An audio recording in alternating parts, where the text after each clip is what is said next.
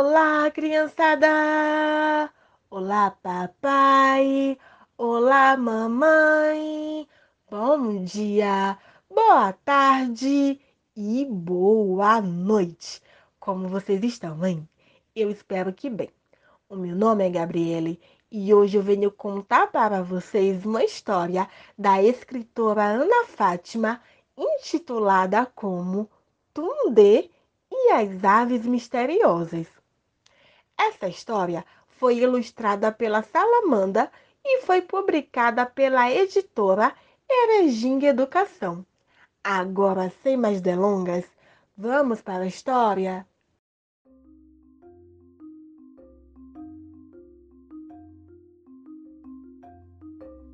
Olá, me chamo Tunde e vou te apresentar uma história que aconteceu com meu amigo, o Baobá.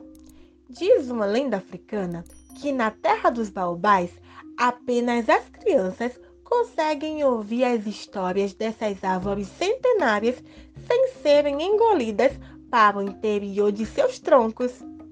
Às vezes, acho que falam isso para que nós, crianças, não risquemos seu caule grosso imenso com nossas pedras afiadas de amolar espadas feitas com galhos secos na beira do rio. É o que os meninos do quilombo como eu mais gostam de fazer no verão: brincar de espada, nadar no rio e subir em árvores.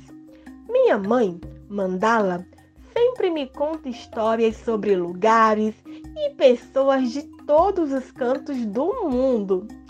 Ela disse que nossa beleza e grande parte de nosso modo de vida vem de outros locais, de outras histórias contadas por pessoas de outros grupos. Ela também disse que do outro lado do mar tem pessoas tão animadas e coloridas quanto nós aqui no Brasil. Esse lugar é a Nigéria, um país de um continente imenso chamado África. Às vezes, meu pai Abdala ouve música de artistas africanos em nossa casa. São bonitas e ficam lá dançando. Fazem ele e a mamãe ficarem alegres. Às vezes, danço com eles e tem os ritmos bem movimentados que fazem os vizinhos espiarem no portão. Eu gosto mesmo é quando mamãe senta na ponta da minha cama, me fala sobre a África e seus muitos países. Pois é, a terra-mãe abraça muitos lugares com bandeiras diversas, mais de duas mil línguas, rios que dividem países. Eu vi em uma revista na escola, certa vez, que tem tantas cores por lá, mais colorido que o arco-íris e eu gosto disso. E as paisagens, hum, nossa, uma mais bonita que a outra.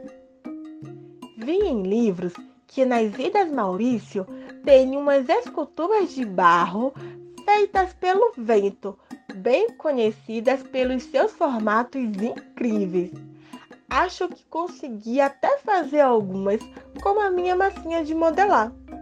Mamãe disse que ia me ajudar a fazer outras esculturas com argila e com barro vermelho, parecido com os artesãos de uma cidade da Bahia chamada Maragujipinho. Antes de dormir, mamãe e papai me contam histórias sobre os ancestrais, alguns mitos de deuses, heróis e personagens brasileiros. Mas ontem à noite, mamãe contou sobre um menino africano que ajudava sua comunidade a vencer animais misteriosos. Gostei tanto da história que quero mostrar ela para você. Vamos lá? Era uma vez era uma vez. Eita! Ainda não sei a história que a mãe do Tundê contou para ele.